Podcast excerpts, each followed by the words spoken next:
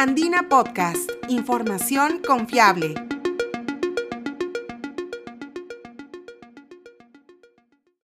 Bienvenidos, soy Quilla Cuba, periodista de la Agencia Andina. En el episodio anterior hablamos sobre los planes de la Agencia Espacial Peruana, CONIDA, para la adquisición del nuevo satélite de observación Perú SAT-2 y del primer satélite de comunicaciones que permitirá reducir las brechas de conectividad en el país. Hoy, en Andina Podcast, conoceremos otros proyectos de la Agencia Espacial que buscan que el sur del Perú se convierta en un lugar reconocido a nivel internacional para la observación astronómica.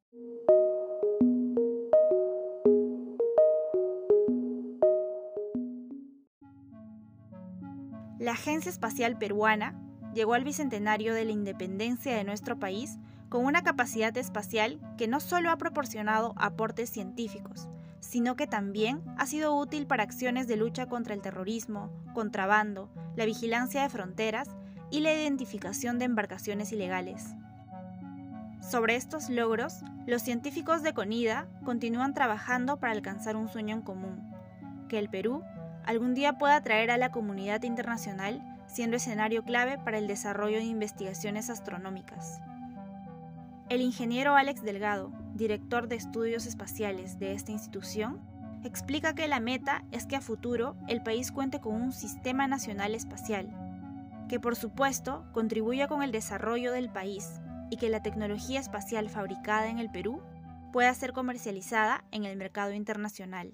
En tecnología espacial hay un camino por recorrer, ya lo estamos recorriendo tenemos que doblegar esfuerzos para continuar capacitando, sensibilizando a, los peruanos de la importancia del empleo de la tecnología espacial. Ya hemos comenzado con este sistema satelital, de tal manera de que el Perú a futuro cuente con no solamente con un satélite, sino ya con muchos más satélites, con otros sistemas de, corte espacial que permita ayudar pues, principalmente a lo que es el desarrollo ¿no? nacional y también en el tema de seguridad, que es muy importante si hablamos cómo llegamos al bicentenario, estamos llegando eh, de una manera creo que muy, muy importante y trascendental para el país, dado que en este momento CONIA está administrando un sistema satelital que ha dado resultados, un sistema satelital exitoso, es, es un sistema eh, el mejor de, de América después de Estados Unidos, tenemos un sistema muy potente en cuanto a tecnología.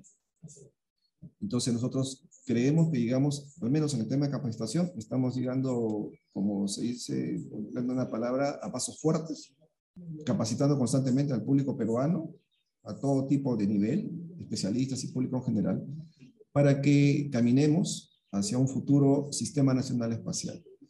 Eso es lo que queremos conformar finalmente en el país, que exista un sistema nacional espacial donde haya múltiples actores estatales, privados, que puedan interactuar para que podamos generar bienes y servicios que a la vez van a generar una economía, una economía de mercado, donde vamos a poder generar puestos de trabajo de alto nivel con la finalidad de atender las necesidades nacionales y por qué no pensar que el país en algún momento desarrolle tecnología exportable, que podamos comercializar al mundo nuestros productos y servicios del campo espacial.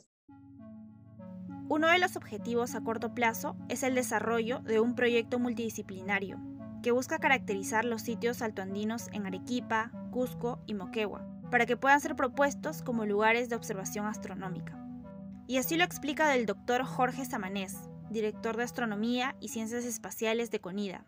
Nosotros hemos presentado un proyecto de investigación a Concitec y Concitec nos va a financiar con medio millón de soles justamente para hacer esta caracterización y presentar estos resultados a ese megaproyecto que busca instalar este observatorio y la inversión en este proyecto es cerca de 50 millones de euros. Este es nuestro objetivo a, corto plazo. El proyecto tiene un plazo de ejecución de dos años y bueno, esperemos que con los resultados podamos al menos tener la posibilidad de, de traer este proyecto al Perú. Consecuentemente, abriría la oportunidad de, de llamar la atención a la comunidad internacional para que vea que también que Perú existen esas capacidades de poder desarrollar no solamente astronomía en el óptico, sino astronomía en el radio, en otro tipo de, de espectro radioeléctrico. Cuando los resultados de esta investigación estén listos, podrán ser presentados a la comunidad internacional para que el proyecto Observatorio de Rayos Gamma se desarrolle en nuestro país. Por otro lado, el sur del Perú también es atractivo para la ciencia debido a una anomalía que genera que el campo magnético sea débil y que pone en riesgo la tecnología satelital ubicada en la región. La Agencia Espacial se planteó el reto de estudiar a profundidad esta anomalía, formando una alianza con la Universidad Nacional San Agustín de Arequipa. En el sur del Perú hay una anomalía muy conocida, pero poco estudiada, que es la anomalía magnética del Atlántico Sur, que es una región en la cual el campo magnético es débil. Y como consecuencia de eso, el clima espacial, que son partículas y radiación que viene del Sol, en ese lugar hay una mayor incidencia de partículas solares. Estas partículas pueden perturbar la tecnología, especialmente satelital, que es la que está más expuesta a este tipo de cosas. Entonces, al perturbar pues, la tecnología satelital, lógicamente pone en riesgo toda la tecnología que en tierra que depende de ella. Por tanto, es importante saber cómo es que esta anomalía afecta al sur del país, porque ya hay estudios que muestran que esta anomalía no, no solamente está enfocada en, en Brasil, sino que se expande hasta el sur del Perú. Nuestro foco en, clima espacial está en eso, ¿no? Tratar de hacer un laboratorio de clima espacial en el sur del Perú, con el cual estamos trabajando con la Universidad de San Agustín de Arequipa para poder ver y unir esfuerzos y poder sacar adelante pues, un proyecto de esta envergadura, que implica instalación de instrumentación y telescopios solares incluso.